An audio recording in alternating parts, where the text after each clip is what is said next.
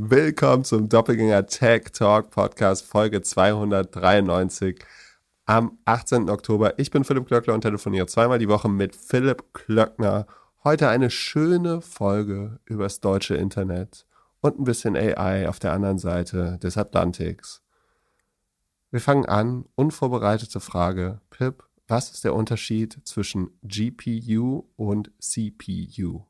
Wie kommst du jetzt darauf? Also äh, ein, äh, die CPU, also ich nehme an, es geht um Schaltkreise, dann ist die CPU sozusagen ähm, die Central Processing Unit, also das Herz deines äh, Computers.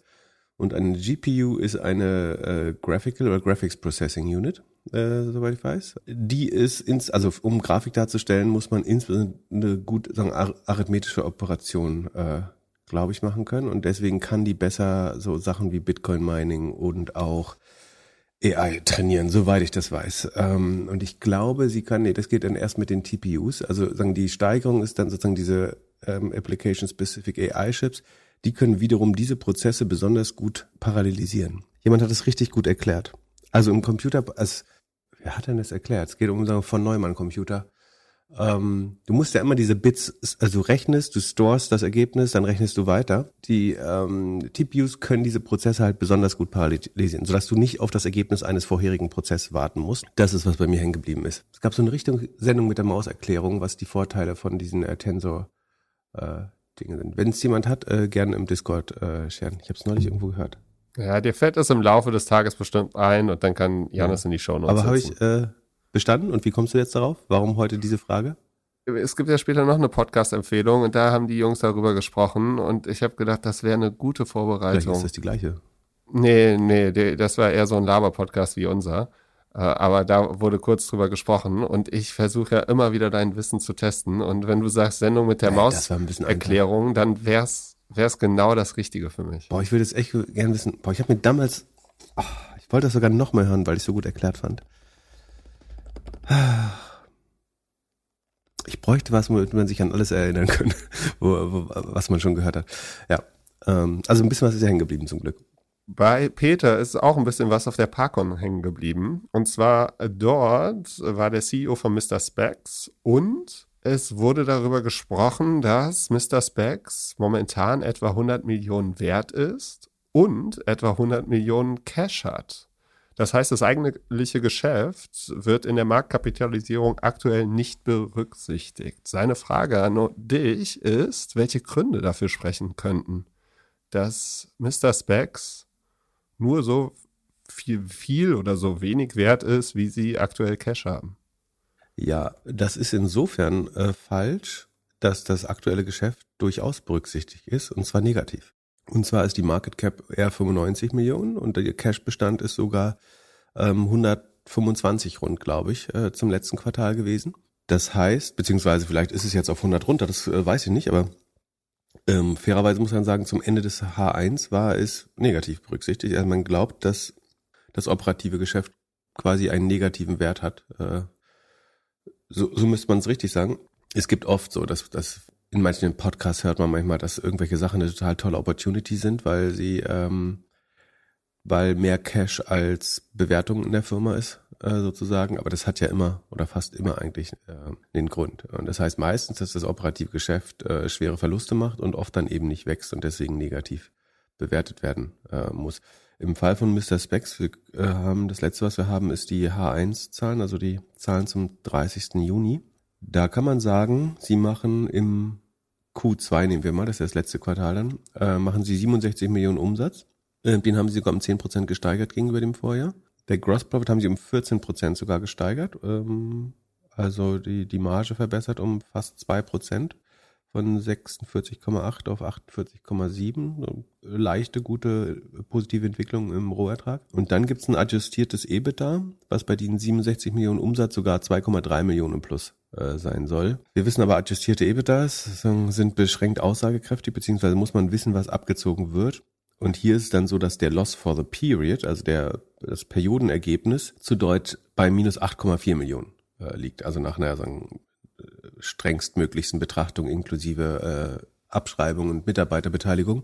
Und das ist hier dann eben der Unterschied zwischen plus drei Prozent EBIT-Marge oder Adjusted EBITDA-Marge ähm, und minus 12, 13 Prozent, äh, jetzt aus dem Kopf geschätzt, posit äh, negativem äh, Periodenergebnis. So und das Problem ist so ein bisschen halt, wenn du nur 10 Prozent wächst oder im Halbjahr äh, waren es sogar nur 8 Prozent, aber dann ein, also ein negatives Ergebnis von noch, äh, ein zweistellig negatives Ergebnis hat, dann hält man es wahrscheinlich nicht für besonders wahrscheinlich, dass äh, die Firma wieder entweder auf dem Wachs, also gleichzeitig auf dem Wachstums- und Profitabilitätspfad bleiben kann äh, oder kommen kann, Profitabilität. Und deswegen nehme ich an, das Geschäft negativ äh, äh, be bewertet. Ähm, ist fairerweise, es geht auch dem, äh, dem Vorbild Warby Parker nicht unheimlich gut.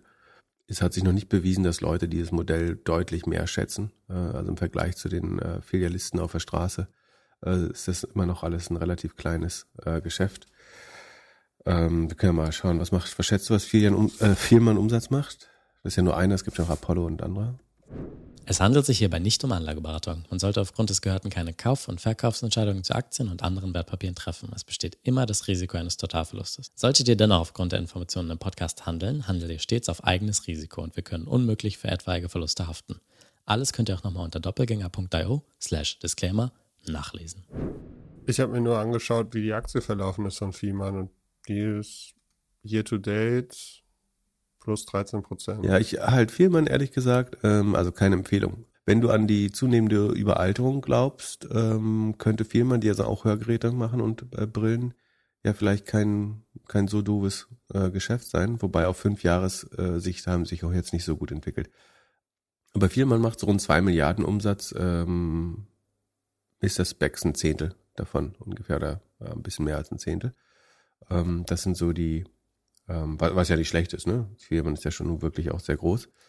Ähm, ja, aber das sind, glaube ich, die, die Bestimmungsgründe. Äh, Jetzt können wir nochmal auf Cashflow schauen, Sekunde. Es gibt auf der Investor Relations Seite dann äh, die sagen, Präsentation und Jahres- oder Halbjahresbericht. Wie gesagt, Adjusted EBITDA kann man sagen, sie sind profitabel, aber ähm, achso, dann Cashflow, ähm, auch ein bisschen. Also in dem Q, Q2 23 hatten sie jetzt tatsächlich einen positiven Cashflow von 17,7 Millionen. Das finde ich fast. Also Halbjahressicht hatten sie einen insgesamt negativen äh, Cashflow noch. In diesem Quartal jetzt plus 11 Prozent, äh, plus 11, 11 Millionen, äh, allein operativ plus 17,7 Millionen. Ähm, jetzt müsste man natürlich wissen, und gleichzeitig sind die Inventories aber hochgegangen, glaube ich. Ansonsten kann Abbau von Inventories immer dafür sorgen, dass der operative Cashflow besser aussieht als das Ergebnis. Ich will jetzt gerne so ein bisschen verstehen, was die, äh, ich gucke mal, ob es hier eine Reconciliation gibt, äh, oder sagen Aufschlüsselung von Cashflow zu, sieht man das irgendwo? Also für das Halbjahr war der operative Verlust eigentlich 16,5 Millionen. Davon sind einfach äh, 7 Millionen ungefähr äh, Abschreibung und Amortisierung. Nee, nochmal äh, 7 Millionen, also 14 Millionen. Das äh, ist ein großer Unterschied dann zwischen operativen Verlust und, Ab äh, und äh, Cash vom Operating Activity. Dann geht wieder runter 9 Millionen in Inventories, also die bauen sie eher auf, wie ich gesagt habe. Ach nee, äh, netto sind es 5 Millionen, weil vier wurden verkauft, neun kamen hinzu. Ah nee, other Assets sind das. Also gut, aber der Nettoeffekt in äh, irgendwie Tangible Assets ist äh, 5 Millionen negativ.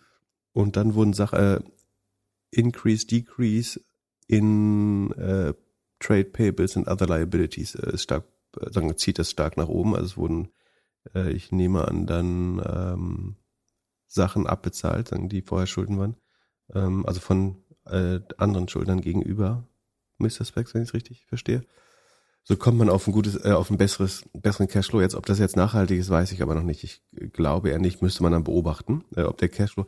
Ich würde jetzt sagen, wenn der Cashflow nachhaltig positiv bleibt, könnte man darüber reden, ob äh, vielleicht das äh, Geschäft auch irgendwann äh, positiv bewertet wird. Dann bestände theoretisch ja irgendwann auch die äh, Möglichkeit, dass jemand, also wir können ja nochmal zurückgehen, auf dieses Q2 gesehen, war der Cashflow ja jetzt dann angeblich, äh, nicht angeblich, sondern der Cashflow war dann laut äh, dem Bericht 11 Millionen positiv ähm, oder operativ sogar 17,7 Millionen, dann könnte man sagen, das ist ja ein vernünftiges Ergebnis bei nur 67 Millionen Umsatz.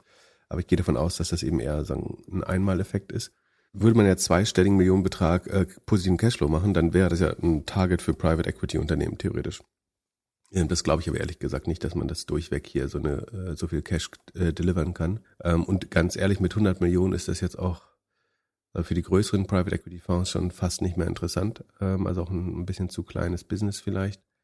Man kann natürlich, also wenn man will, kann man da in irgendeine Turnaround-Fantasie investieren. Ich, äh, wir können mal gucken. Achso, Cash haben sie 100 Millionen. Äh, so viel verbrennen sie halt. Also letztes Jahr haben sie noch 50 Millionen im H1 äh, negativen Cashflow gehabt.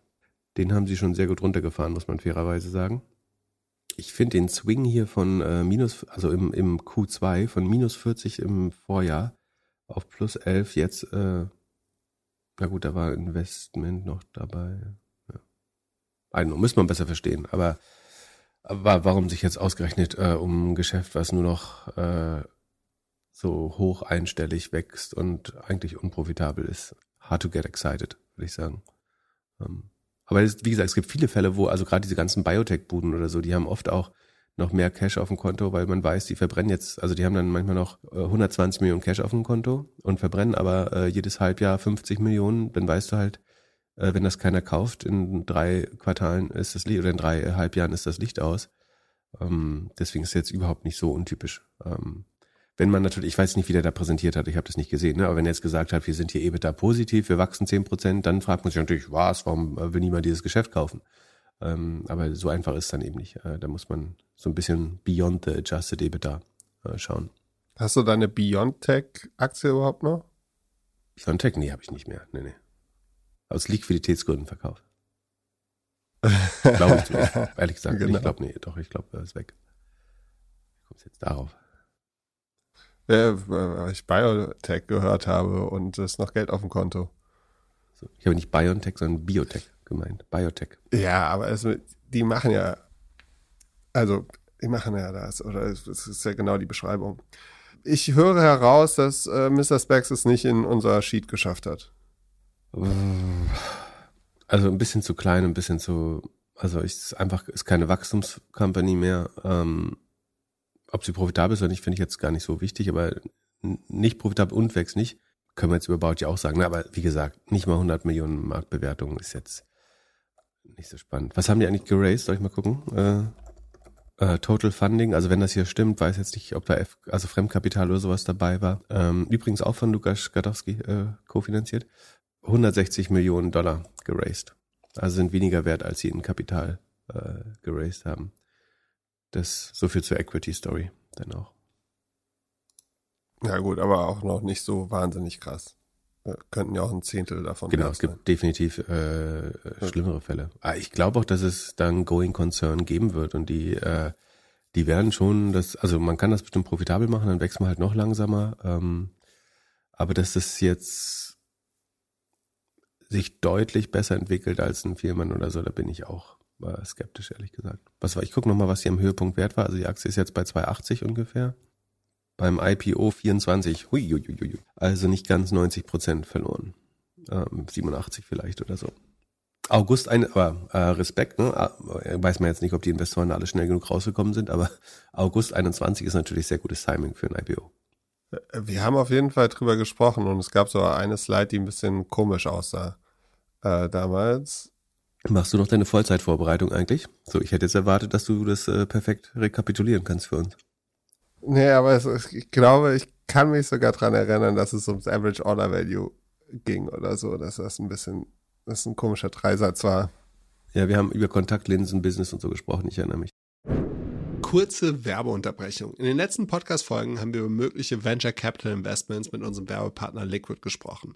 Eine weitere Anlageklasse ist Private Equity. Wer in der Vergangenheit im PE investieren wollte, brauchte nicht nur ein außergewöhnlich gutes Netzwerk, sondern auch mindestens ein paar Millionen Euro auf der Bank. Liquid bietet bereits seit einigen Jahren Zugang zu hochwertigen Private Equity Investments ab 200.000 Euro. Zugegeben, immer noch viel Geld.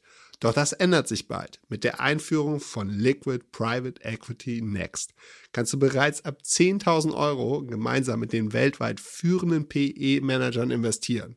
Und das sogar mit einem monatlichen Sparplan. Geh auf liquid.de/dg und erfahre mehr über die historische Performance von Private Equity. Ab jetzt kannst du dich für Next auf die Warteliste setzen und dir somit einen exklusiven Vorteil sichern.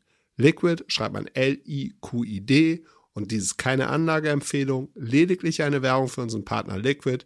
Also berücksichtige unseren Disclaimer und mach vor allem deine eigene Recherche. Viel Spaß mit der weiteren Folge. Werbung Ende.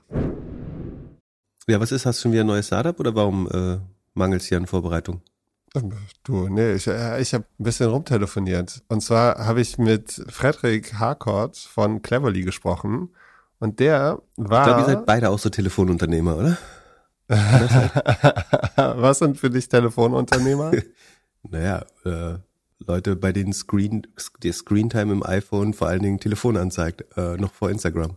Achso, aber das sind doch eigentlich, also müssen doch die produktiveren Unternehmer sein, oder nicht? Das kann ich nicht behaupten. Also äh, besser als Instagram ist es wahrscheinlich, ja. Es kommt auch darauf an, worüber man redet. Aber das wirst du, Entschuldigung, ich wollte, hab dich unterbrochen.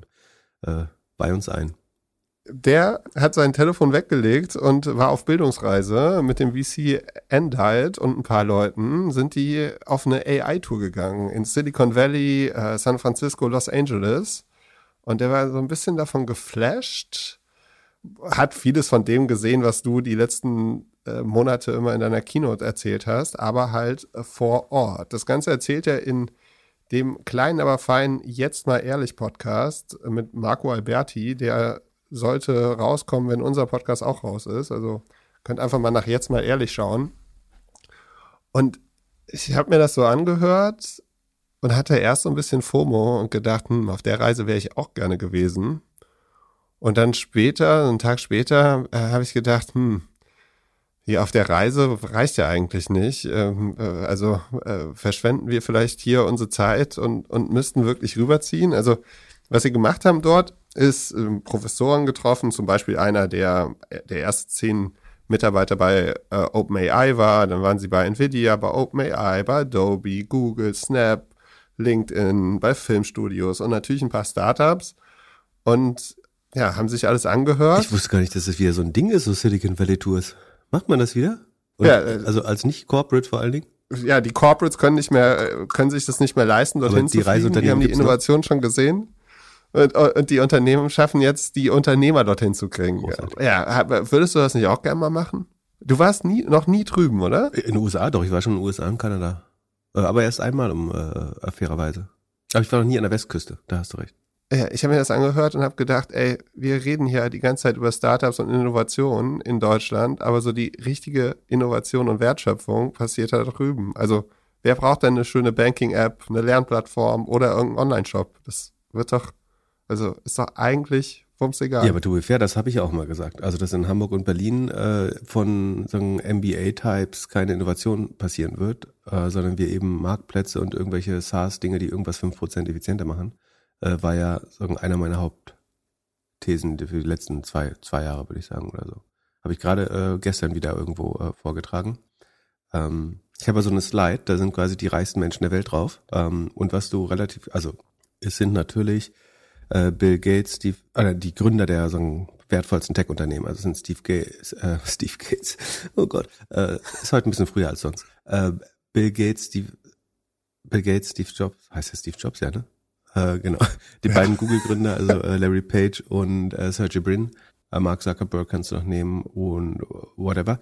Die haben halt alle STEM-Berufe gelernt äh, und sind äh, sagen keine, oder Elon Musk, ne? Alles äh, entweder Computer Engineering, äh, Science, äh, sogenannte STEM- oder MINT-Fächer. Äh, und selbst Bernard Arnault, der reichste Mann der Welt, äh, von deinem Lieblingskonzern LWM ist auch ein Engineering-Guy. Äh, und äh, dann kannst du das selbst auf, dann, wir haben ja wenige wirklich gute deutsche Tech-Outcomes, aber du könntest sagen, SAP ist ja so das letzte, worauf wir noch stolz sind, was mehr als 100 Milliarden wert ist.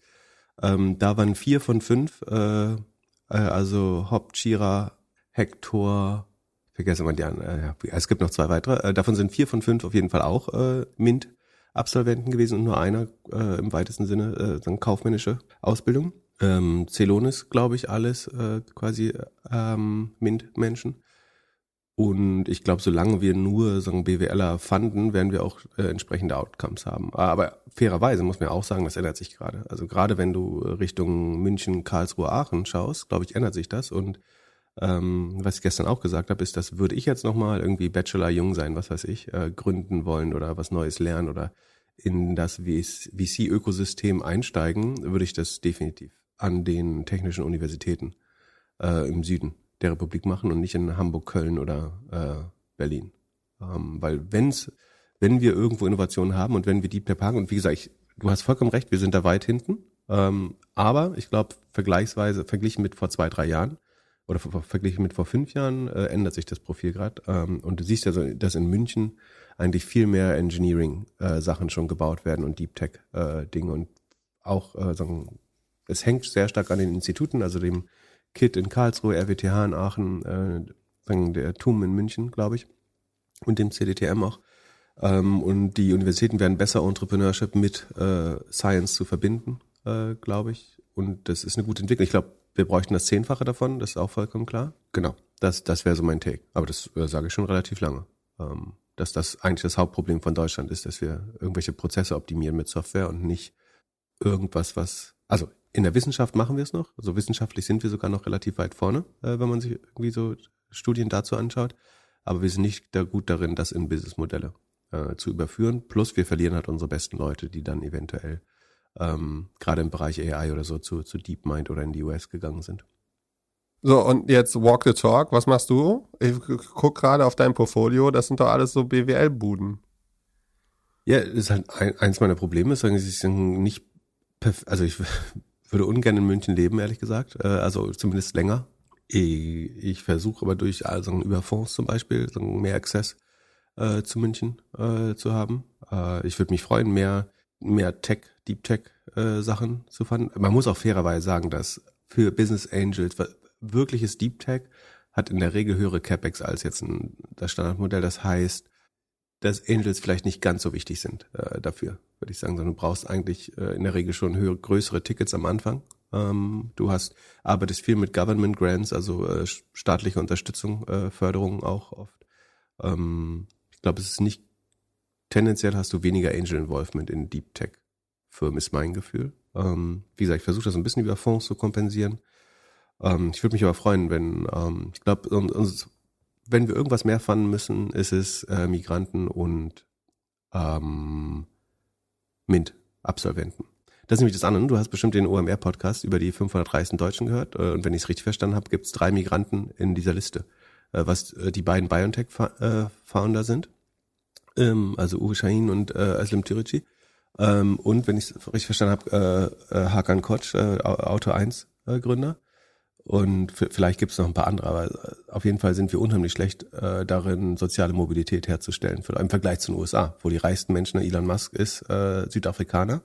Ähm, also beschützt seine eigene Grenze, so wie, wie Migranten manchmal so sind, ne? sobald sie drin sind, äh, stellen sich an die Grenze und, und, und winken zu denen rüber, die, die nicht drin sind. Äh, aber ja, also da in den USA gibt es äh, viele Milliardäre, die äh, Migranten waren. Wie gesagt, die Google-Gründer haben, glaube ich, äh, oder ich meine, in der dritten, vierten Generation ist halt fast jeder in den USA äh, Migrant, muss man auch wieder sagen. Aber genau, ich glaube, das hilft uns nicht. Äh, also wir müssen mehr, mehr in die Richtung gehen, äh, definitiv.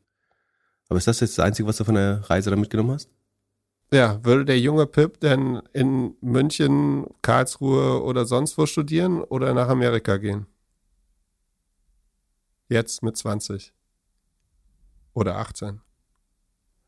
Ich stand ehrlich gesagt nie vor der Wahl, aber ich glaube, ich bin schon, jetzt nicht patriotisch, aber auch ein bisschen heimatverbunden. Ich glaube, ich, ich würde eher in Karlsruhe äh, oder eben äh, München oder so studieren.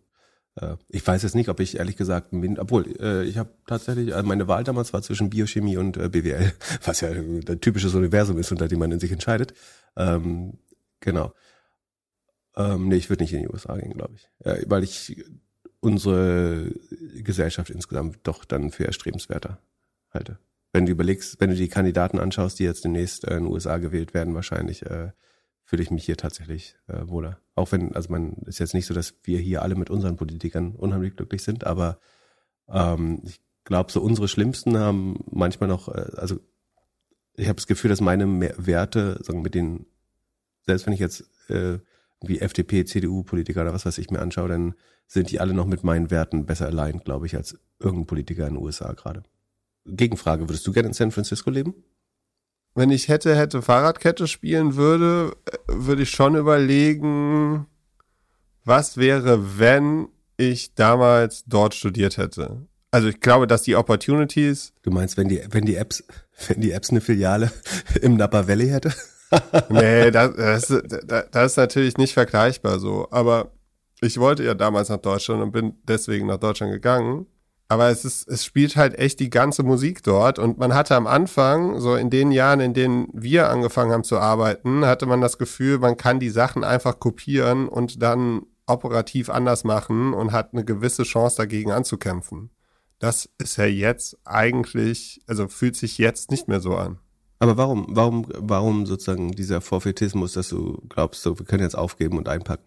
Am Ende ist Innovation von Humankapital, Humankapital und meinetwegen noch finanziellen Mitteln ähm, und dem, dem Ökosystem darum, das natürlich auch. Äh, wobei das ist, glaube ich, in Deutschland sich gerade noch am entwickeln, wenn du überlegst, dass es vor Rocket eigentlich nur wenige Überlebende sozusagen diese ersten Internet-Bubble gab. Dann gab's Rocket. Rocket hat einfach unheimlich viele Senior Executives, Business Angels, äh, Funds, ein, ein Ökosystem äh, geschaffen. Also überwiegend Rocket natürlich auch irgendwie Team Europe, ähm, äh, Christoph Mehr, Glänzer, was weiß ich, so die, diese erste Generation der, der äh, Studios.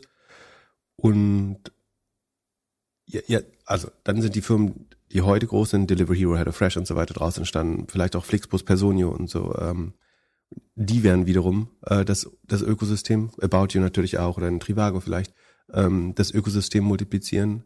Also im Moment ist, glaube ich, unsere Startup-Quote so rund ein Fünftel von den USA oder äh, noch weniger im Vergleich zu ähm, Israel zum Beispiel.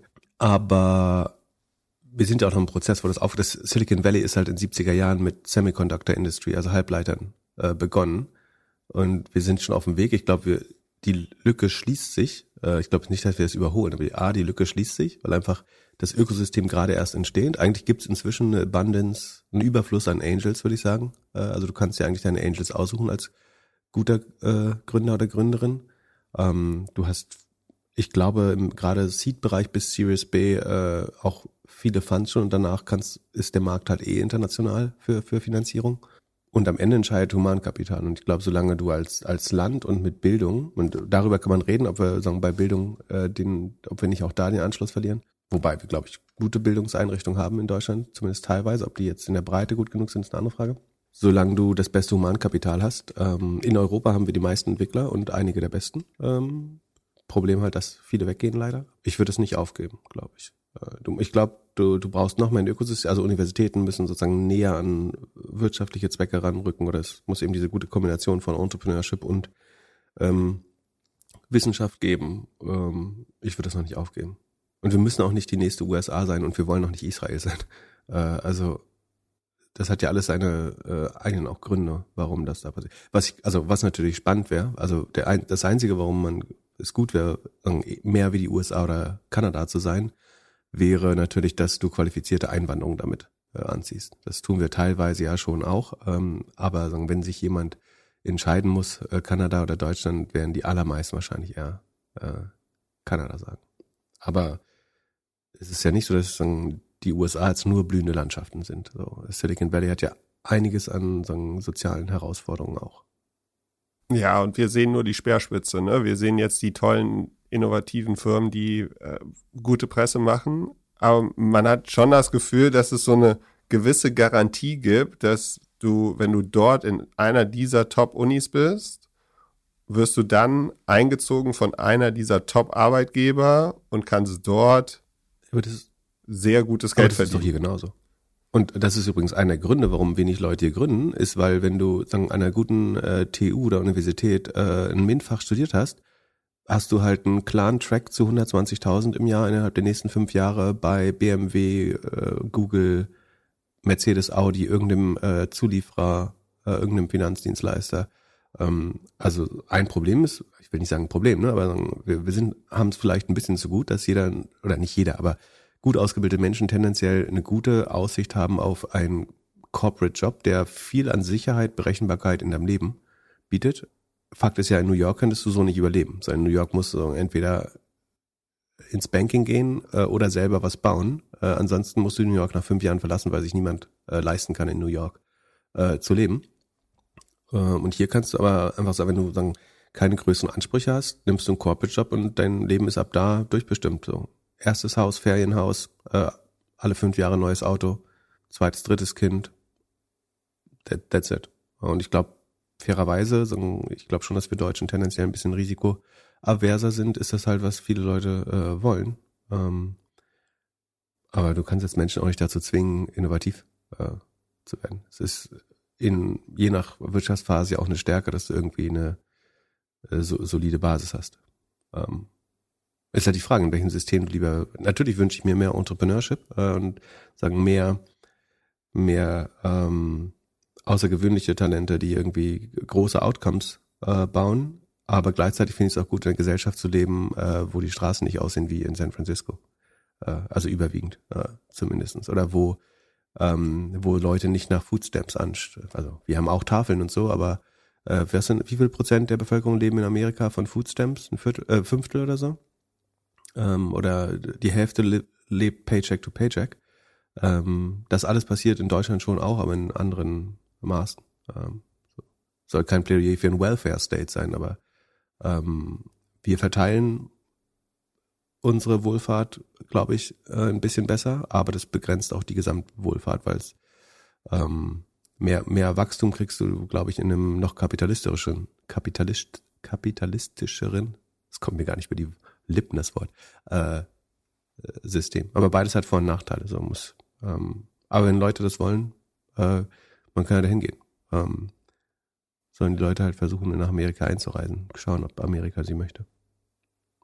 Dann äh, zwei Fun Facts aus äh, der Erzählung von der kleinen Reise. Das eine wird dich interessieren und alle Engagement Manager. Vielleicht weißt du es auch schon. LinkedIn-Algorithmus. Angeblich ist die Glühbirne zehnmal so viel wert wie der Daumen hoch. Das bedeutet für alle Engagement Manager, wenn ihr jetzt direkt Nachrichten auf allen Wegen schreibt mit einem Link, dass man was liken soll oder kommentieren, schreibt ab jetzt rein, bitte nur die Glühbirne drücken und auch für alle Doppelgängerhörer, wenn Pip was postet und man was lernt, immer an die Glühbirne denken. Also ich glaube, dass tatsächlich so dahinter versteckt sich ja, dass ich habe heute was gelernt. So und ich glaube, man sollte es hart überbewerten.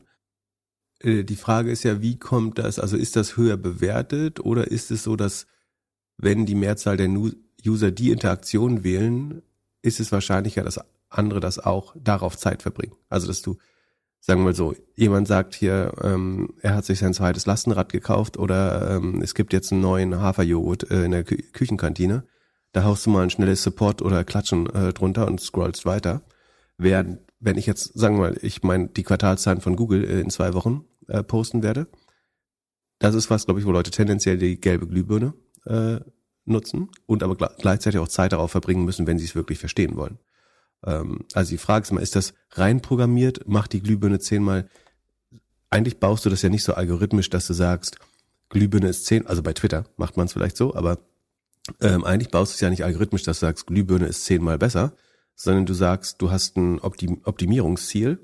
Bei den meisten Social Networks, Time in App, LinkedIn sagt ja, es ist Meaningful Conversations oder Discussions oder so. Ähm, und dann korreliert halt eine gewisse Interaktion mit diesem Ziel und dadurch ergibt sich das, ähm, also weißt du, was ich meine? Es ist nicht definiert, dass jemand bei LinkedIn gesagt hat, lass die Glühbirne mal zehnmal stärker machen, sondern ist es wahrscheinlich eher so, dass die Glühbirne mit dem gewollten Ziel, nämlich dass Leute sich darüber unterhalten äh, oder diskutieren, äh, mehr korreliert als ganz ehrlich, wenn wir klatschen oder Support machen, dann ist es halt eher so LinkedIn-Bukake. Ähm, wenn du die Glühbirne klickst, heißt das aus meiner Sicht, du, du hast was gelernt, äh, was ich auch wirklich als so, das größte Zeichen von Anerkennung für einen Post sehen würde. Deswegen ähm, wundert man es. Hast du gehört, dass LinkedIn äh, 500 Leute entlassen hat äh, diese Woche? Oh, nee. Und jetzt schätzt mal, wie viel Prozent der Belegschaft das sind? Äh, ein Prozent? Ja, zweieinhalb. So.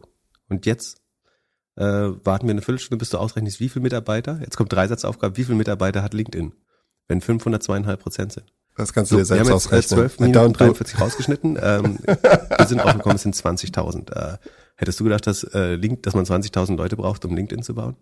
Ja, wie viele Leute braucht man, um die ganzen ähm, Kommentare und alles zu checken und zu ich validieren? Glaub, das, ich weiß nicht, wie Microsoft das löst. Äh, meine Vermutung ist, dass man das typischerweise outsourced. Apropos, äh, da kommen wir nachher nochmal drauf. Äh, LinkedIn äh, Content-Kontrolle.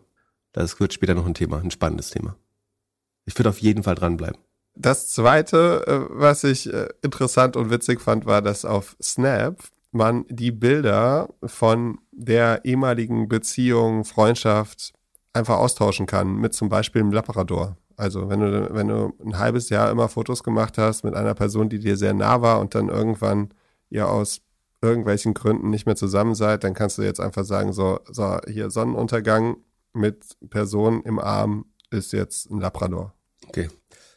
Eins der, der schönsten AI-Produkte, die man so haben kann. Ja, ich sehe, du hättest auf jeden Fall diese äh, Reise machen sollen. Ich glaube, es wäre dein, deiner Fortbildung sehr zuträglich äh, gewesen. Vielen Dank äh, für auch Sharing dieser Insights. Ähm, ist äh, rele relevant in unserem Labrador-Podcast. Äh, Was hat, hat äh, denn äh, Frederik aus wirklich aus den aus den Socken gehauen? Ist ja so ein Filmtyp und fand es interessant, wie sie dann Filme produziert haben ähm, und hat überlegt, was er so machen kann in seinem Unternehmen. Das glaube ich übrigens auch. Ich wurde neulich irgendwo gefragt, ähm, was sind quasi Unternehmen, die schon super direkten AI-Impact gerade haben? Also was sind eigentlich die ersten Unternehmen, wo jetzt Milliarden gespart werden oder an, an Zusatzleistungen generiert werden? Und ich glaube, Gaming Studios und äh, Graphical Effects for ähm, Movies ist das eigentlich, wo du gerade 80 Prozent der Leute wahrscheinlich gehen lassen kannst. So ein Findet Nemo würde wahrscheinlich heute ein Drittel kosten. Könnte ich mir vorstellen. Oder eben die, also eine, so ein Open-World-Game zu entwickeln, wo du halt sagst, bau mal Ritter rote Rüstung, bau mal Ritter blaue äh, Rüstung, bau mal Drachen, äh, bisschen brauner, bisschen grüner. So, also Unity quasi. Äh, ich glaube, das ist eigentlich das, wo du am ehesten einen Milliarden Dollar Verschiebung hast gerade. Ähm, und dann vielleicht Adobe oder sowas noch. Ja, und ein anderes Thema, und ich bin mir nicht sicher, ob wir da schon mal drüber gesprochen haben oder nicht, aber er hat Rewind angesprochen.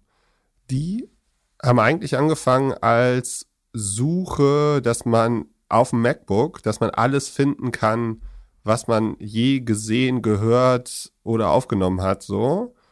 Und bringen jetzt ein ja, Arm, äh, Halsband eine Kette raus, ähm, Pendant nennen sie das, und das nimmt alles auf, was du je sagst oder hörst. Würdest du so, so, so eine kleine Wanze immer mit dir rum, rumnehmen, damit du dich zum Beispiel erinnern könntest, wo du jetzt gehört, gesehen hast, äh, wer das so gut mit den CPUs und GPUs erklärt hat? Mit den TPUs, um genau zu sein. Aber ähm, also tun wir ja alle mit unserem Smartphone, aber ich glaube, wir hatten das schon mal erwähnt, dass es eine Software gibt, die quasi dein, deine Erinnerung ist in Zukunft oder dein Gedächtnis. Ich hätte das gern, wir haben von über einen 20-jährigen Pip gesprochen, als Student hätte ich das gern gehabt, weil sagen, da mussten wir oft am nächsten Tag so Abende rekonstruieren und haben damit also hauptsächlich sagen, äh, also viel gelacht äh, und äh, unsere Fortbildung ähm, sabotiert. Da, glaube ich, hätten wir alle viel Geld dafür bezahlt, dass jemand sozusagen die, die lustigen Konversationen, die du am Vorabend geführt oder die Erlebnisse äh, nochmal äh, originalgetreu rekonstruiert, wäre mir sehr viel wert gewesen damals. Also es ist jetzt nicht, dass wir irgendwie äh, Blackouts saufen gemacht haben jeden Tag, aber du kennst das vielleicht, ne? Also, du warst irgendwie weg, Montagabend, äh, Montag früh kommst du in die Uni, also bei dir 12.30 Uhr ähm, und dann äh, geht's hauptsächlich ums Wochenende. Da finde ich das spannend. Heute, pff, Du, ich habe ein bisschen Angst, dass du halt so diesen Wikipedia-Effekt hast. Ich glaube, es gibt eine Studie, die sagt, dass äh, der präkontale, äh, präfrontale Cortex äh, kleiner wird bei Menschen, weil du halt alles googeln kannst. Also musst dir weniger merken und dann die physische Kapazität dafür verändert sich schon. Ja, ich, ich glaube, dass dann, je, je mehr du dein Gedächtnis outsourcest, desto an, de, um, an noch weniger wirst du dich erinnern äh, können. Und die größte Gefahr ist, ähm, ich weiß nicht, ob das mal bei Black Mirror oder so schon behandelt wurde, ähm, aber deine Erinnerung wird damit ja manipulierbar. Also wenn du sagst, ich outsource jetzt Erinnerung, das ist ja, was du tust.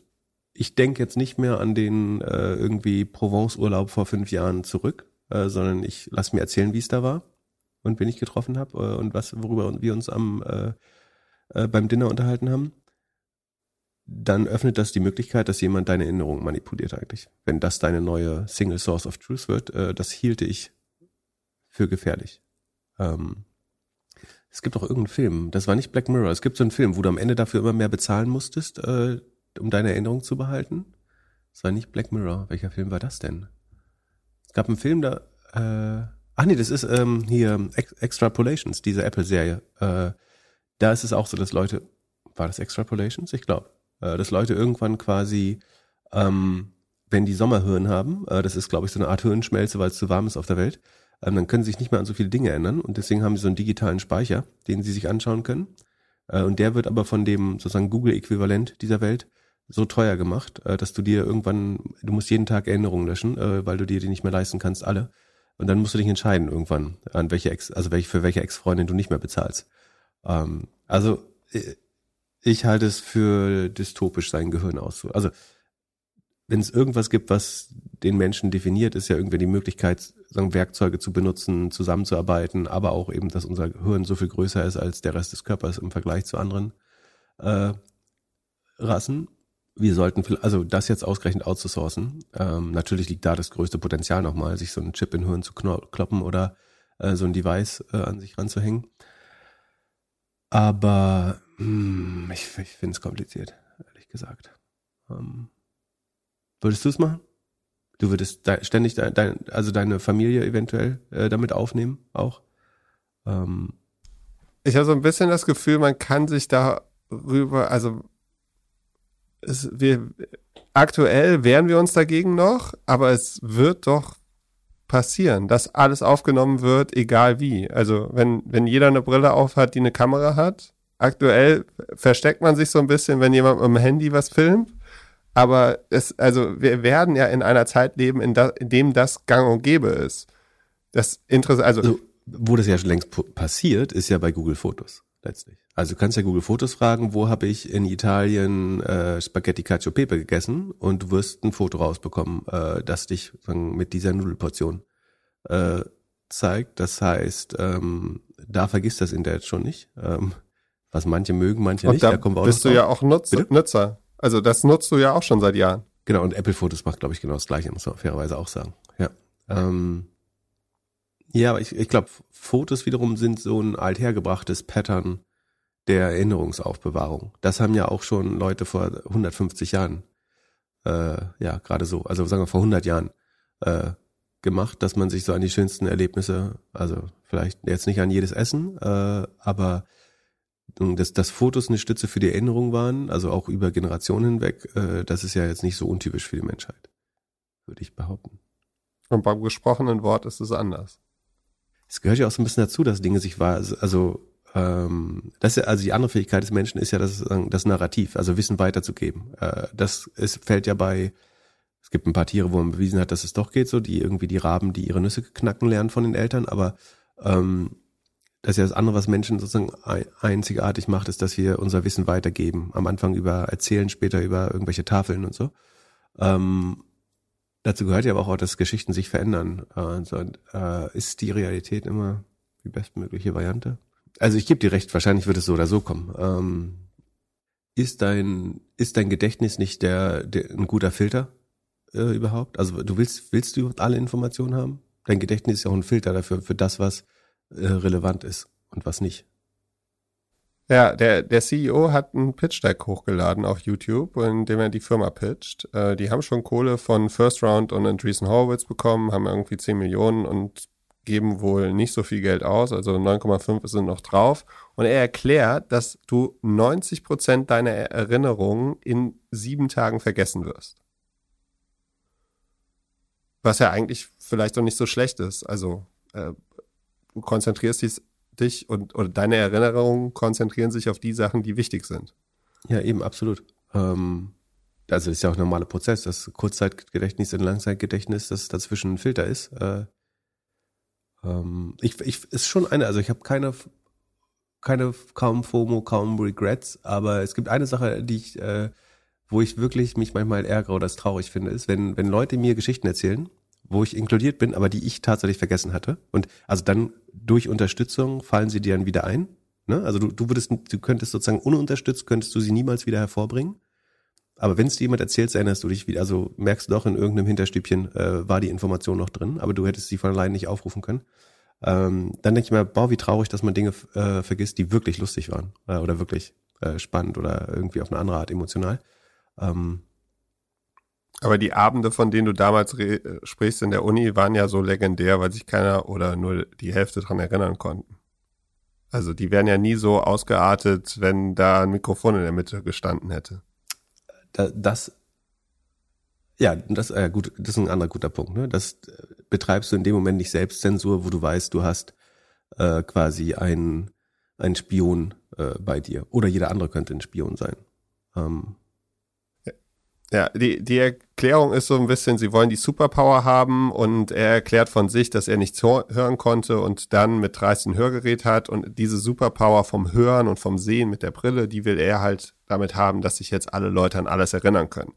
Was halt wirklich so die Fragezeichen dann aufwirft, ist die, der, der Punkt von äh, Privacy First Approach. Da schreibt, also er sagt es im Video und hat dann nachdem sie die ersten, ich glaube, 30.000 von den Dingern verkauft haben, von diesem Pendant für 59 Dollar, äh, sagt er in dem Video, we offer features for you to ensure that no one is recorded without their consent.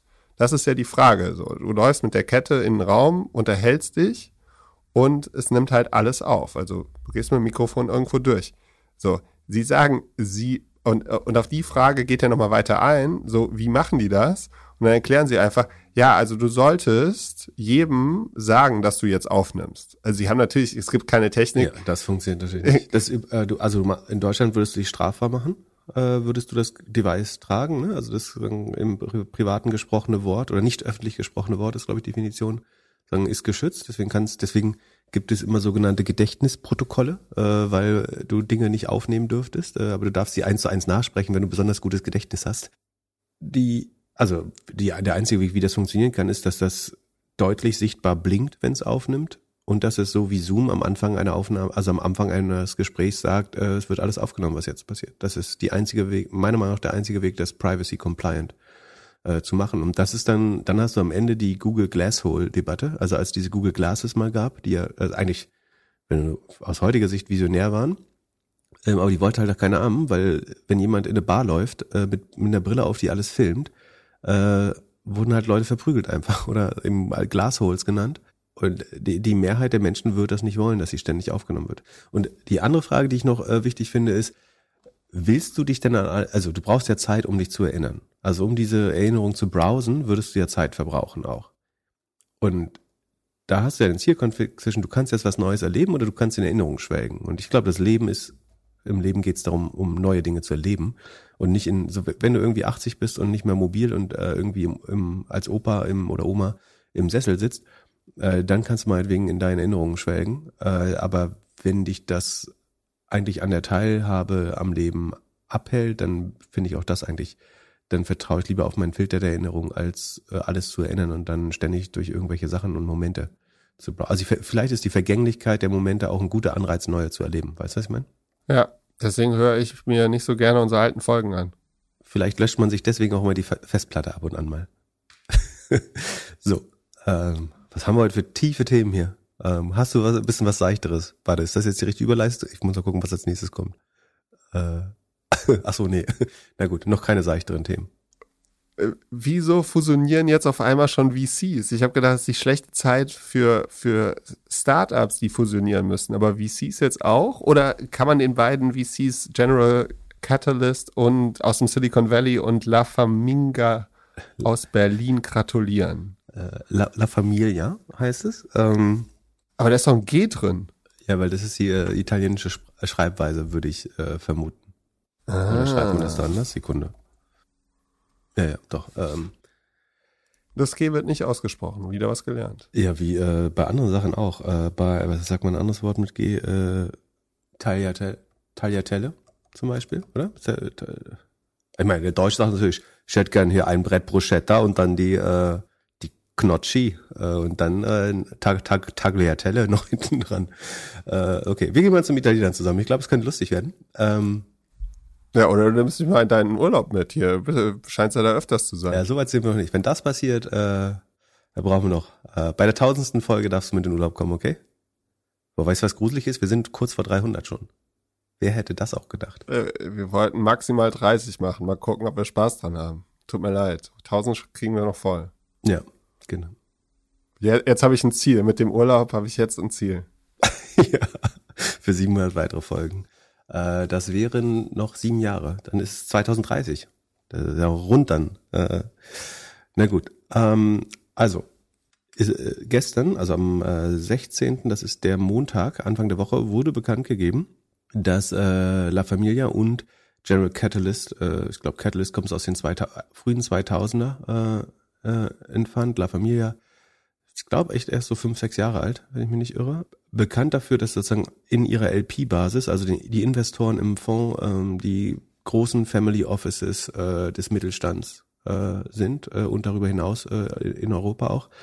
Sagen, am Anfang war die äh, die USP sehr stark. Sagen, wir konnektieren Startups mit diesen Mittelstandsunternehmen. Ähm, inzwischen, sagen, ich glaube ich, ähm, hat man auch einen sehr, sehr guten Track Record und kann äh, mehr als das vorweisen. Äh, aber das bleibt, glaube ich, äh, ein Narrativ.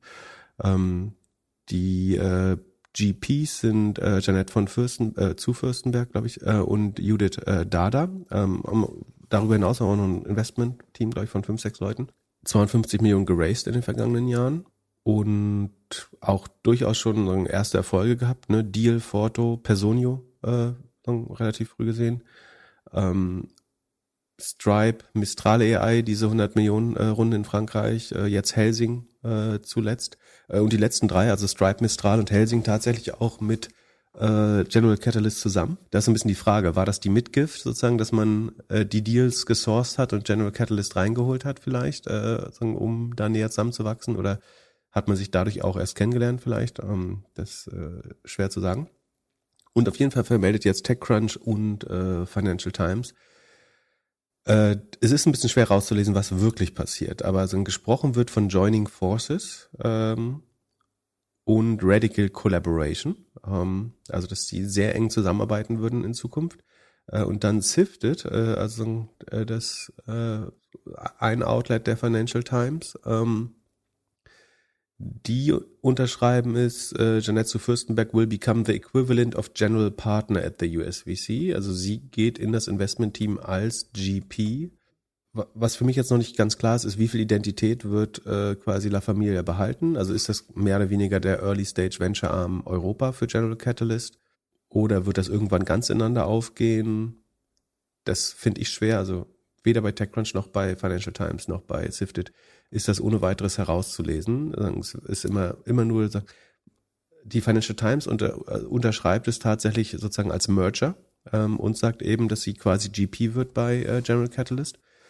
Ähm, andere sprechen eben von Joining Forces oder Radical Collaboration. Ähm, auf jeden Fall kommt es quasi zu einem Austausch von Personal, also dass ähm, die ähm, äh, Janet zu Fürstenberg quasi in die in das Investmentgremium bei GC ähm, einführt. Äh, der, der Partner von, ähm, von General Catalyst, äh, Hemant äh, Tenecha, ähm, lobt äh, Janet von Fürsten, äh, zu Fürstenberg, heißt jetzt zu davon, äh, Sekunde, ähm, zu. Machst du dich über mein, über mein G witzig und selber hast du die Namen ja, nicht. Ja, ja, komm.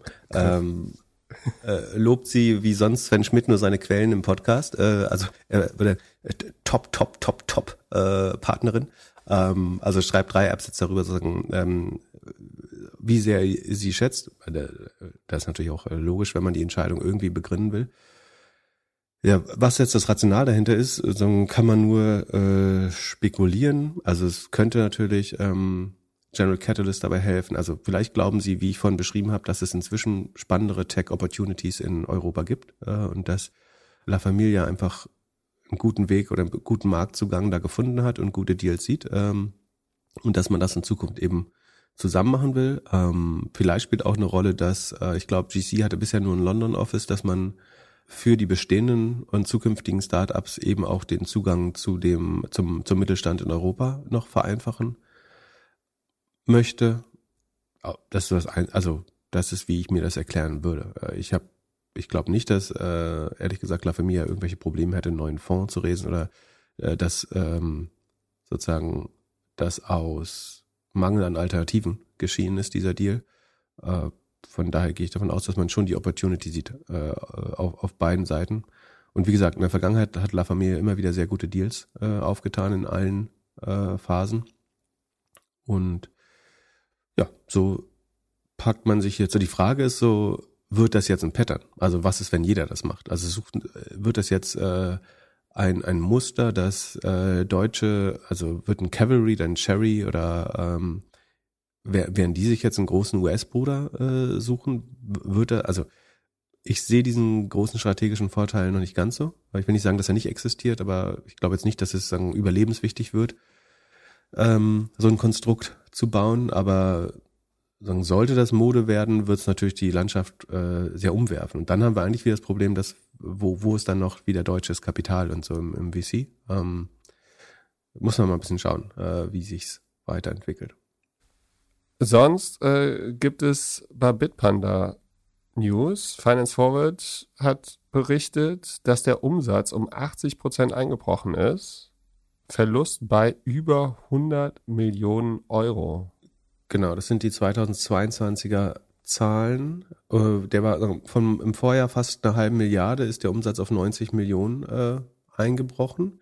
Äh, zuvor ist Bitpanda, äh, schreibt Kaspar Schlenk hier, ähm, immer unheimlich schnell gewachsen und blieb dabei profit oder war dabei profitabel, was ja so ein seltenes Phänomen ist, dass man sich hier fast äh, mehr als verachtfacht hat äh, von äh, in 2021 und äh, dabei aber auch noch profitabel war. Also da hat man gesehen, was man mit Kryptobörsen damals verdienen konnte durch die sehr intransparenten Take Rates äh, oder was weiß ich, das war marktüblich. Ne? Also ist jetzt nicht, dass ich will nicht sagen, dass Bitpanda besonders intransparent war, sondern wir kennen die Take Rates von Coinbase.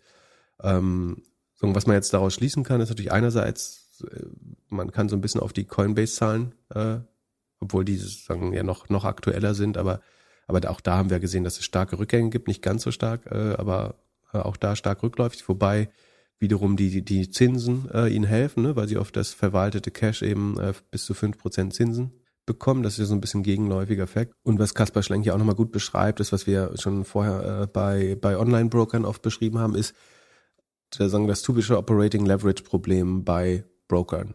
Äh, so, das, das trifft auf Krypto sowie auf Börsenbroker zu. Du hast halt einigermaßen hohe Fixkosten. Das heißt, in, im, in der Boomphase wirst du durch hohe Umsatz äh, sehr profitabel, selbst wenn du eine kleine Take Rate hast. Äh, es werden Milliarden und Abermilliarden umgesetzt. Äh, es ist dann sehr einfach, sehr profitabel zu werden.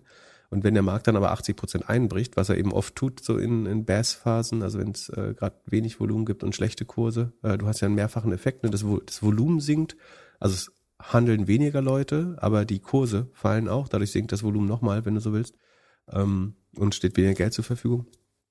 Ähm, und dann hast du, wie gesagt, bei 80 Prozent weniger Umsatz hast du trotzdem eventuell eine sehr ähnliche Kostenstruktur bei den Fix, beim Fixkostenblock zumindest.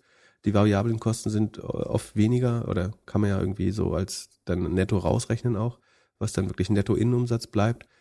Ähm, und die, die Challenge ist dann quasi dieses Tief einfach auszusitzen und da durchzukommen und zu hoffen, dass es irgendwann, die Frage ist halt, gibt es wieder einen Kryptosommer und äh, überlebst du lang genug, um den zu sehen?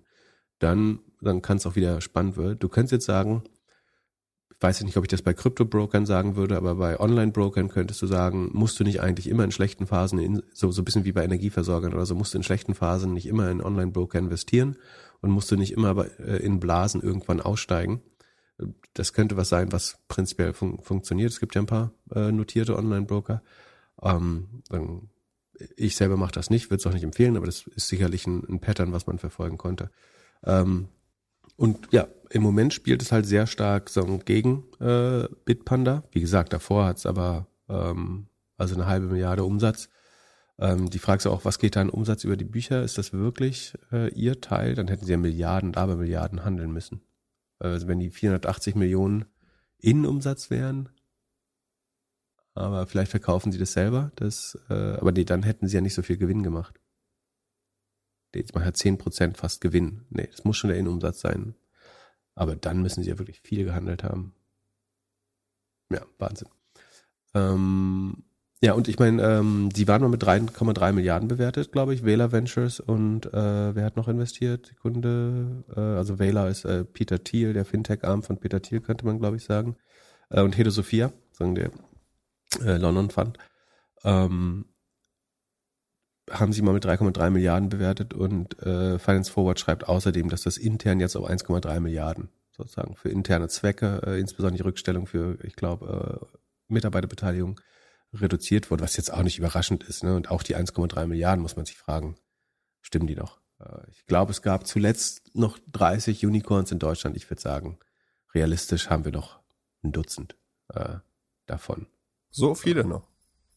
Ein Dutzend? Ja, ja, schon. Kann man, also irgendwie Personio, Flixbus, Celonis, äh, Trade Republic wahrscheinlich, äh, vielleicht Scalable. Ich, ich glaube, ein paar Unicorns hast du schon noch. Ähm, aber sicherlich keine 30. Da, das äh, hielt ich für eher unwahrscheinlich. Oh, fairerweise auf dem Papier sind das alles Unicorns, solange niemand die Bewertung gedrückt hat, aber ich glaube, gerade im Fintech-Bereich, glaube ich, haben wir zwei, drei verloren.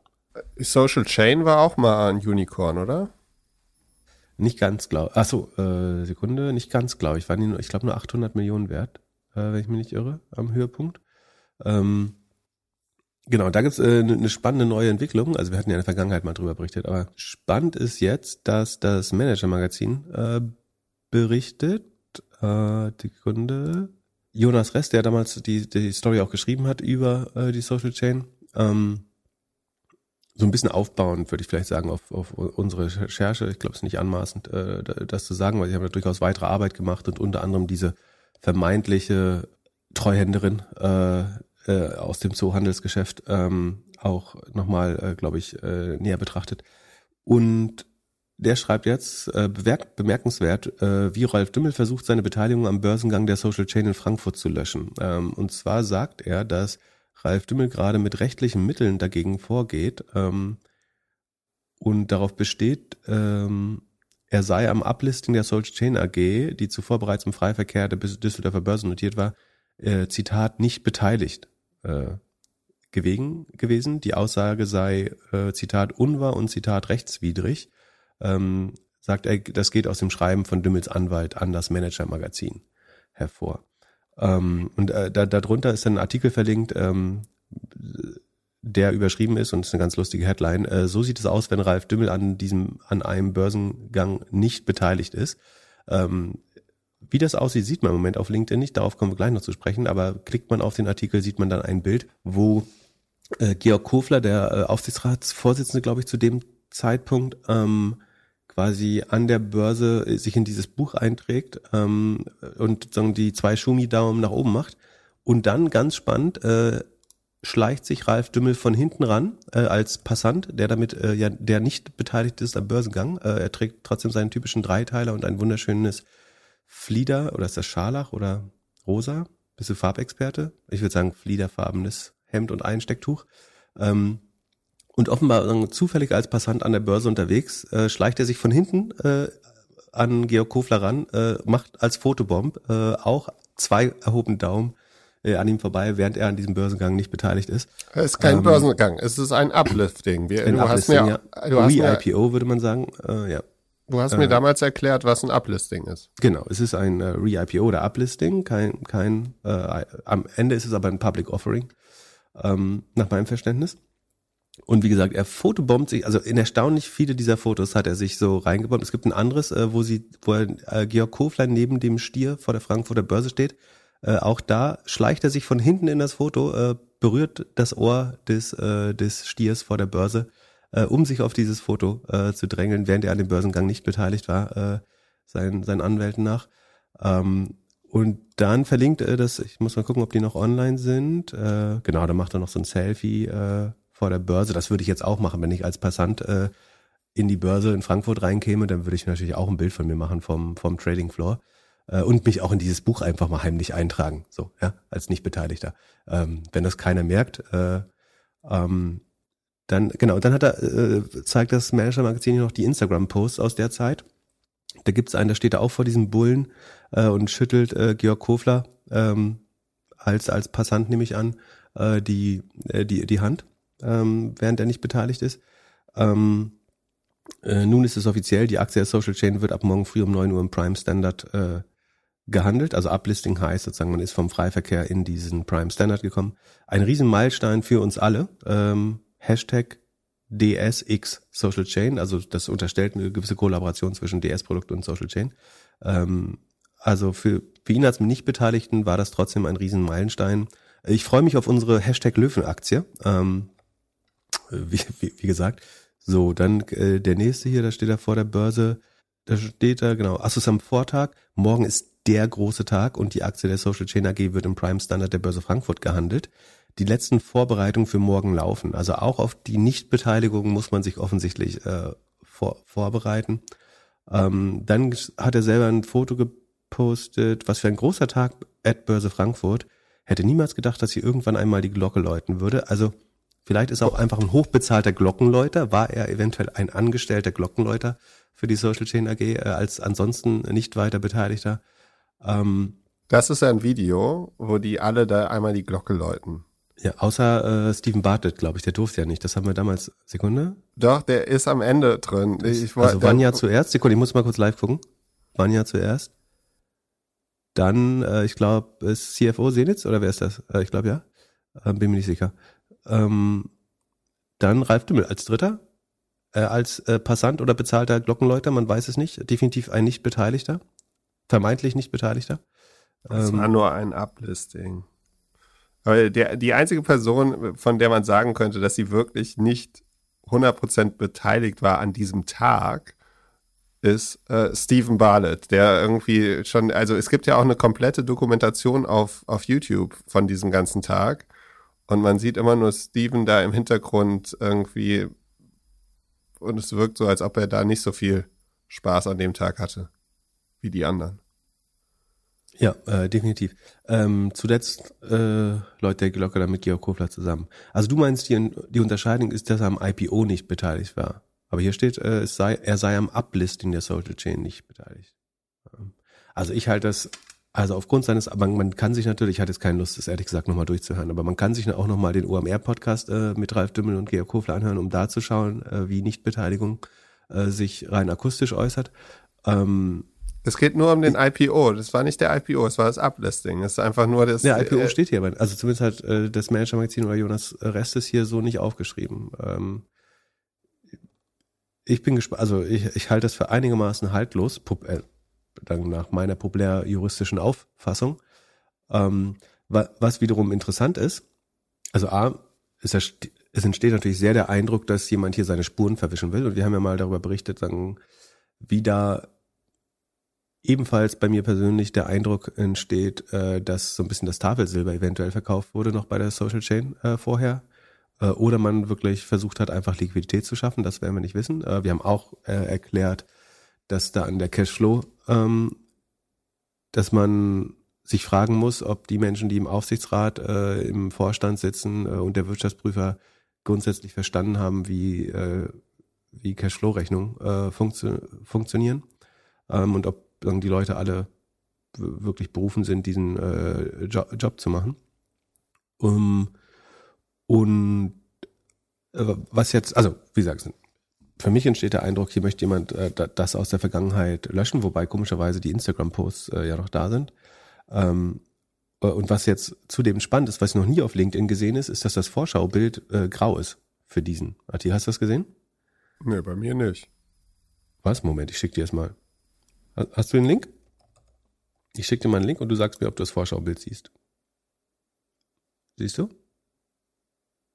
Ach, Tatsache. Aber das liegt das nicht daran, dass sie für das Manager-Magazin vielleicht was geändert hat? Nee, klick mal rauf. Das ist alles äh, nach wie vor normal. Ja, aber die Überschrift, also der, die, äh, so sieht es aus, wenn Ralf Dömme nicht am Börsengang nee, oder am Börsengang nicht beteiligt ist, das ist ja, wird ja auch nicht übernommen. Also da, das heißt ja bei, der, bei Manager Magazin dann auf der Webseite, wie Ralf Dimmel seine Beteiligung bei Social Chain Börsengang löschen will. Also. Hm. Ja, es, also Fakt ist, wir wissen nicht, warum das passiert. Ne? Es kann ein technischer Fehler auf Seite des Manager Magazins sein. Ähm, es kann ein Fehler bei LinkedIn sein, dass wenn irgendwie 500 Leute gehen, das nicht mehr funktioniert. Ähm, würde man das entfernen wollen, ist meiner Meinung nach die einzige Möglichkeit, äh, das wirklich schnell und umgehend zu machen. Also indem man auch jemand schnell ans Telefon bekommt und so weiter.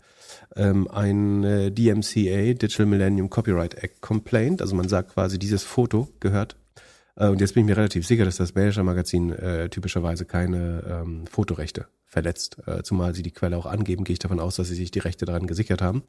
Ähm, aber das wäre das wirksamste Mittel. Äh, das wiederum ist unheimlich schwer zu kontrollieren. Das heißt, wenn jemand diesen Complaint macht, äh, also sagt, das Foto gehört mir, das darf da nicht erscheinen, dann geben erstmal zumindest äh, die Netzwerke in der Regel nach. Und dann gibt es im Zweifel ein Disputverfahren, wo man sagen kann, doch, doch, ich besitze die Rechte. Ähm, für mich entsteht jetzt der Eindruck, dass eine Erklärung sein könnte, dass jemand hier massenhaft versucht, quasi die, äh, die, die Verbreitung der Fotos äh, zu, oder was heißt massenhaft, in diesem Fall versuchen könnte, die ähm, Verbreitung der Fotos äh, zu unterbinden. Ob das wirklich passiert, können wir nicht wissen, aber das wäre eine Erklärung hierfür. Und was die Erklärung so ein bisschen, äh, die, die vermeintliche Erklärung so ein bisschen, ähm, oder etwa ich, äh, würde, würde Sven Schmidt sagen, äh, was, was mich da äh, dazu bringt, diese etwaige Erklärung noch mehr zu glauben, ist, ich habe gestern versucht, ein anderes Foto, ähm, also eine weitere Fotobomb, wo, ähm, wo Ralf Dümmel äh, sich, natürlich alles mit Augenzwinkern, aber wo er sich da wieder auf so ein Foto gedrängelt hat, wo die äh, drei Vorstände ähm, und er war, glaube ich, Produktvorstand zu der Zeit äh, nach dem äh, Re-IPO. Ähm, also wo die anderen drei Vorstände äh, abgebildet waren, er sich wieder aufs Foto gebombt hatte. Ähm, das wollte ich auf Twitter posten. Ähm, und es ging nicht. Da stand immer, Tweet konnte nicht gesendet werden.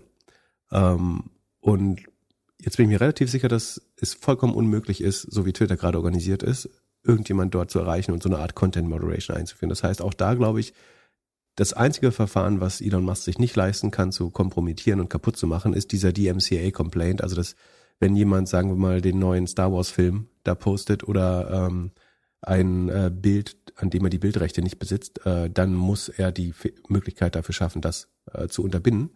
Und da ich dieses Bild nicht mehr posten konnte, ähm, erhärtet das mein Anfangsverdacht, dass jemand versucht quasi mit Hilfe dieser Copyright Complaints die Verbreitung dieser Bilder ähm, ich, und dann, um das weiter zu erhärten, habe ich das Bild dann marginal verändert äh, in der Farbgestaltung. Ähm, also ich habe mit Snapseed oder Instagram einen Farbfilter drüber gelegt und auf einmal konnte der po Tweet wieder gepostet werden. Rein theoretisch, ich habe natürlich nicht gepostet, weil ich die Bildrechte nicht habe.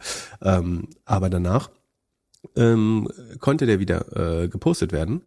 Ähm, und wie gesagt, ultimativ kann man das nicht wissen, was hier passiert, aber es eine Erklärung dafür wäre, dass jemand äh, sagen, auch ähm, Copyrights nutzt, um quasi die Weiterverbreitung dieser News äh, äh, zu unterbinden. prinzipiell finde ich immer gut, wenn sowas äh, im Verfahren Rammstein war das ja auch relativ viel, so dass Daniel Trepper oder Spiegel quasi auch die rechtlichen Schritte, die das Verfahren oder die Berichterstattung äh, begleiten, äh, öffentlich gemacht hat. Ähm, auch um einfach zu verstehen, ähm, wie die äh, entsprechenden Personen sich hier versuchen äh, zu wehren. Und äh, ich habe nicht das Gefühl, also wie jetzt aus seiner Sicht Beteiligung definiert ist oder nicht, so darüber äh, werden wir jetzt nicht urteilen. Ähm, äh, wie gesagt, vielleicht war das einfach auch nur eine Fotobomb, äh, die er da gemacht hat. Ähm, aber ich habe jetzt keinen Zweifel daran, dass äh, die die, die Anschuldigungen, die das Manager-Magazin äh, erhebt, äh, überwiegend äh, realitätsgetreu sind oder äh, gute Erklärungen anbieten für, für, für das Verhalten der, der Vorstände äh, von der Social Chain äh, zuletzt. Und wie gesagt, wir wissen ja alle, wo das geändert hat, nämlich dass Anleger Geld verloren haben äh, und die Aktienkultur damit wieder nachhaltig beschädigt wird in Deutschland. Ähm, genau, von, von daher äh, das noch als kurzer äh, Beitrag. Und was man damit mit natürlich erreicht, ist, dass im Zweifel diese News noch mehr verbreitet werden, äh, in irgendwelchen Podcasts darüber geredet würde, ähm, Leute das dann äh, twittern ähm, und natürlich sollten eigentlich es gibt durchaus auch Medienanwälte, die sagen, so, so Dinge lieber unter den Teppich zu kehren oder auslaufen zu lassen äh, und nicht zu riskieren, einen noch einen noch einen noch größeren Shitstorm äh, daraus zu machen, indem man versucht Dinge, die für mich glaubwürdig erscheinen, äh, meiner Meinung nach, so mit Spitzfindigkeiten unterbinden zu wollen. Und wie gesagt, ich halte es ich wäre gespannt, wenn sie das äh, tatsächlich langfristig durchsetzen können, was sie hier in Frage stellen.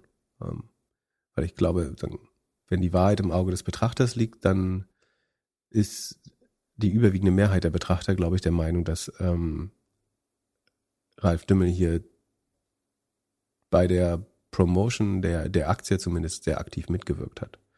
Ähm, ansonsten stellt man sich nicht für Interviews zur Verfügung, für Fototermine, ähm, spricht von Löwenaktie ähm, und so weiter. Ja, zumindest ist das meine Meinung. Ja, er könnte ja auch irgendwie die 220 Millionen einfach dann zurückzahlen an die Aktionäre, die ihr Geld verloren haben. Äh, fairerweise hat überwiegend nicht er die eingenommen, sondern äh, sein Geschäfts, also ihm haben 25 Prozent nach meiner letzten Information gehört an DS-Produkte. Ähm, und sagen, sein Geschäftspartner scheint da ja die äh, treibende Kraft zu sein oder ähm, zumindest der sagen, mehrheitlich begünstigte. Ähm, Im Zweifel müsste man äh, sich dann mit, mit, mit dem unterhalten. Aber ich habe wenig Fälle gesehen, wo Leute Geld zurückgegeben haben nach dem Börsengang, ehrlich gesagt. Ähm, ähm, das kommt selten dazu. So, ähm, jemand anders, der sich ähm, mit seiner, äh, mit der Äußerung seiner Meinung in ein Wespennest äh, gesetzt hat, ähm, ist der CEO des Web Summit, ähm, Paddy Cosgrave, ähm, veranstaltet seit Jahren die äh, ohne jede Frage erfolgreichste Gründer äh, Startup-Konferenz in Europa und eine der erfolgreichsten auf der Welt. Äh, ganz sicher in, in Portugal in der Regel, glaube ich, wenn ich recht richtig liege. Den Web Summit. Ähm, und was jetzt dort passiert ist, ist ähm, ein, äh, auf LinkedIn dann berichtet Ariel äh, Asaraf, ein, der CEO von Coral Logic, darüber. Ähm, also er kritisiert, dass Paddy Cross Cosgrave sich ähm, wiederholt sagen, anti-israelisch äh, eingelassen hätte ähm, auf LinkedIn und äh, Twitter ähm, und dass er deswegen dann niemals auf den sein, sein Web Summit Besuch abgesagt hätte oder Vortrag vielleicht sogar, das weiß ich nicht. Ähm, und also er soll doch stattdessen Hammer Startups äh, ein, einladen, wenn er möchte. Ähm, und dann wiederum hat Josh Koppelman, Partner bei First Round Capital, die du vorhin erwähnt hattest, glaube ich, ähm, gepostet, dass er ein im September diesen Jahres, also vor, vor, vor ungefähr einem Monat, anderthalb Monaten, eine Konversation hatte ähm, in dem, also er postet das, auch das weiß ich gar nicht, ob das äh, so legitim ist, einfach private, also für, hm, privatgeschäftlich weiß man nicht, ähm, Konversationen zu posten, aber es geht um einen E-Mail-Verlauf, wo äh, vermeintlich Paddy Cosgrave äh, Josh Koppelman anschreibt und sagt, Josh, Qatar and Web Summit, Summit have partnered to create Web Summit Qatar in February 2024. Also es soll in Katar ein Web Summit gehen äh, im Anfang nächsten Jahres.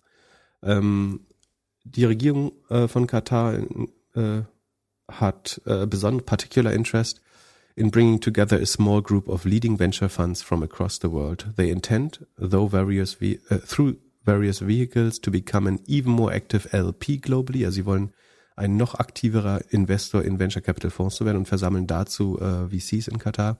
And as such, uh, would welcome an opportunity to meet in person in Katar im Februar 2024. Ähm, und er möchte mit ihm kurz die nächsten Schritte besprechen. Äh, Josh Koppelman äh, lehnt das dann noch am gleichen Tag, ja noch am gleichen Tag, äh, innerhalb von einer Stunde, nee, dauert ein bisschen länger, äh, ab, sagt, thanks for reaching out, Paddy. Um, this isn't a fit for us. We've chosen not to do business with Sovereign Wealth Fund SLPs. Ähm, daraus schließt jetzt dieser Ariel Asaraf, der das gepostet hat, dass ähm, Paddy Cosgrave, der CEO vom Web Summit, quasi nur deswegen sich auf die Seite der, der Hammer stellt, was er meiner Meinung nach nicht tut, muss man auch ganz klar sagen. Ne? Aber ähm, dass er deswegen Israel kritisch ist, äh, weil er quasi von äh, Katar oder mit zusammen mit Katar diesen Web Summit in Katar macht, was sicherlich ein einträgliches Geschäft ist, da bin ich mir ganz sicher. Ähm, jetzt muss man sagen, was hat äh, Paddy Cosgrove tatsächlich gepostet? Ähm, ist, also man kann das auf LinkedIn und Twitter nachlesen. Es geht letztlich hauptsächlich darum, dass er sagen, Israel dafür kritisiert, äh, im Gazastreifen äh, Kriegsverbrechen, so nennt er das, War Crimes, ähm, zu begehen. Er spricht nicht pro Hamas, das muss, also zumindest habe ich das nicht gelesen, muss man relativ klar sagen. Und wenn man jetzt an die quasi quasi Belagerung des Gazastreifens gerade oder vor kurzem äh, denkt, wo quasi Wasser, Elektrizität, Internet, Medikamente und Lebensmittel äh, abgeschnitten waren, ähm, kann man durchaus der Auffassung sein, dass das ein Kriegsverbrechen wäre, das länger aufrechtzuerhalten. Ähm, inzwischen sagen, wurden ja so einige Supplies, ich glaube Wasser zum Beispiel wieder, ähm, was ich auch für richtig halte, wieder sagen, geöffnet. Ähm, die Frage ist, ist das jetzt das Schlauste, was man gerade sagen kann. Also ist dieser so falsche Both, oder ich sag, ich urteile jetzt mal falscher Both-Sidism, also so unbedingt auch die Position der anderen Seite anzuerkennen, ähm, oder falsche Balance wird es auch äh, gern genannt. Ähm, ich glaube schon, dass man auch mit dem äh, Volk im Gazastreifen, den Palästinensern, ähm, empathisch sein kann, äh, die natürlich auch leiden. Ähm, ähm, ich weiß nicht, ob man, ob der erste Gedanke sozusagen nach, nach dem, was passiert ist in den letzten Tagen, äh, sein sollte, vermeintliche Kriegsverbrechen von Israel äh, her hervorzuheben. Ähm, also ich glaube, es ist schon eine falsche Balance, äh, die er da hatte. Ähm, ob das jetzt wirklich an Katar hängt, würde ich in Frage stellen. Ich glaube schon, dass es Leute gibt, die sich nicht äußern äh, wegen äh, eventuell Beteiligung von von LPs, ähm, dass jemand sich jetzt deswegen ausgerechnet pro äh, wie gesagt, pro Hamas kann ich da nicht lesen, aber auch sagen, pro Palästina äußert, ähm, hielt ich für unwahrscheinlich. Aber sagen, es gibt jetzt viele, ähm, entweder jüdischstämmige, israelische oder auch ähm, andere Gründer und VCs, die sich äh, vom Web Summit ähm, quasi distanzieren. Und das könnte natürlich schon ein erhebliches Problem für die Konferenz werden. Ähm, äh, er spricht halt, ja, ich habe es ja gesagt, ne, er spricht Israel kritisch, muss man es schon nennen. Ähm, wie gesagt, ich will nicht so weit gehen, dass er da irgendwie äh, Sympathien für die Hamas äh, hegt. Aber es zeigt, wie schnell man gecancelt werden kann, wenn man sich quasi zu dem Kon Kon Konflikt ähm, äußert und sagen, wo es historisch immer Probleme auf beiden Seiten gibt. Das ist ja gar keine Frage. Ähm, das Ding ist halt, ist jetzt der Zeitpunkt, ähm, nach dem, was in der letzten Woche passiert ist, ähm, da zu versuchen, irgendeine Balance zu finden und äh, irgendwas, äh, eine Seite zu rechtfertigen. Ähm, oder nicht. Äh, weil was, was also, passiert äh, ist, ist mit all den Problemen, die es gibt, einfach nicht zu begründen. Das ist also meine einfache Antwort darauf oder meine Meinung wäre, ähm, na natürlich haben Palästinenser und natürlich haben Israelis Punkte äh, und haben äh, sagen beide ähm, auch verwerfliche Dinge in der Vergangenheit äh, getan, aber nichts davon erklärt, glaube ich, was in der letzten Woche passiert oder ist auch nur annähernd äh, eine, eine Begründung oder Rechtfertigung, vor allem keine Rechtfertigung für das, was passiert ist, äh, nämlich so barbarisches Morden, Vergewaltigen, äh, das Umbringen von Kindern. Ein gutes Gedankenspiel habe ich übrigens äh, bei Sam Harris gehört. Das äh, fand ich eigentlich ganz gut. Der meinte quasi, wenn man sich fragen will, und es ist eben keine Frage, bist du auf Palästinas Seite oder auf der von Israel, sondern die Frage ist, bist du auf der Seite der Menschlichkeit, äh, würde ich sagen. Äh, und ne, ein guter Test dafür ist eigentlich, würde jetzt Israel das gleiche machen, was die Hamas macht. Also ähm, sich quasi unter Zivilisten verstehen. Also sie würden ihre IDF-Forces und ähm, Shin Bet und äh, Mossad und was weiß ich, ja, äh, Forces quasi in der Zivilbevölkerung verstecken und die Zivilbevölkerung als menschliches Schutzschild nutzen. Was würde die Hamas tun, äh, wenn sie die Chance hätten? Sie würden trotzdem alle niedermähen, weil es Juden sind. So, das ist die Wahrheit. Sie würden überhaupt vollkommen undiskriminatorisch ähm, die alle Juden töten, egal ob sie Zivilpersonen, das haben sie ja gerade gesagt, egal ob sie Zivilpersonen, Soldaten, Geheimdienstmitarbeiter, was weiß ich sind. Ähm, und was man sozusagen bei all den Schwierigkeiten, die Israel natürlich hat, gezielte äh, Operationen auszuführen, ihnen unterstellen muss, dass sie schon versuchen, äh, zumindest äh, die, die, das Leiden der Zivil Zivilbevölkerung ähm, zu, oder zumindest nicht ohne jeglichen Unterschied äh, Leute umzubringen, äh, bloß weil sie im Gazastreifen leben. Äh, dann es gibt äh, was unter eine Sache, die ähm, die der Web Summit CEO gepostet hat, ist ein ähm, ein sogenannter Experte, der quasi das als Genozid an den Palästinensern bezeichnet, was Israel gerade macht. Äh, und das ist, glaube ich, angesichts dessen, was äh, die Hamas getan hat, einfach auch eine vollkommene Täteropferumkehr und Verquerung äh, der Realität, wenn du sagst, ähm, Israel hat hier einen Plan, Genozid am, an Palästinensern gerade ähm, zu machen. Genau, aber ich habe jetzt den gleichen Fehler gemacht, wie er mich dazu geäußert. Aber ja nur, um das medial zu erklären. Aber hätte er sich nicht einfach auf seinen äh, Web Summit konzentrieren sollen und sich dazu nicht äußern? Also wieso muss ich jetzt, äh, nachdem alle Corona-Experten, Russland-Ukraine-Experten waren, wieso muss man sich jetzt dazu die ganze Zeit äußern? am Ende ist er halt Internetunternehmer oder Eventunternehmer. Ja, ich meine, äh, am Ende wird er genau deswegen, ähm, also andere haben sozusagen deswegen den Web Summit gecancelt, weil er sozusagen, einfach nur weil er politische Statements äh, äh, gemacht hat quasi. Ähm, und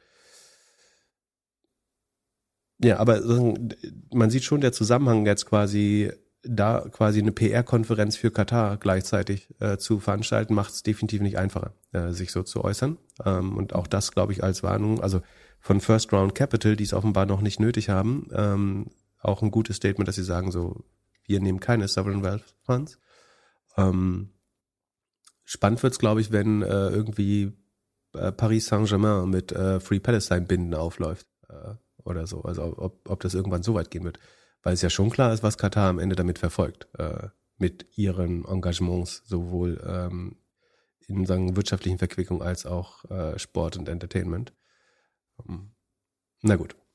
Ähm, damit, oh, wir sind über der Zeit für dich. Äh, vielen Dank, dass du flexibel warst äh, mit, mit der Zeit. Und dann sehen wir uns am Samstag wieder. In diesem Sinne, habt einen schönen Mittwoch. Bis bald. Peace. Ciao, ciao. Der Doppelgänger Tech Talk Podcast ist ein Projekt von Philipp Klöckner und Philipp Glöckler, recherchiert von uns und produziert von Jan aus dem Off. Weiter diskutieren kannst du in unserer Doppelgänger Discord Community. Fragen und Anfragen kannst du uns gerne per Mail an podcast.doppelgänger.io schicken. Unsere aktuellen Werbepartner findest du in unseren Shownotes. Vielen Dank für deine Zeit und bis Samstag.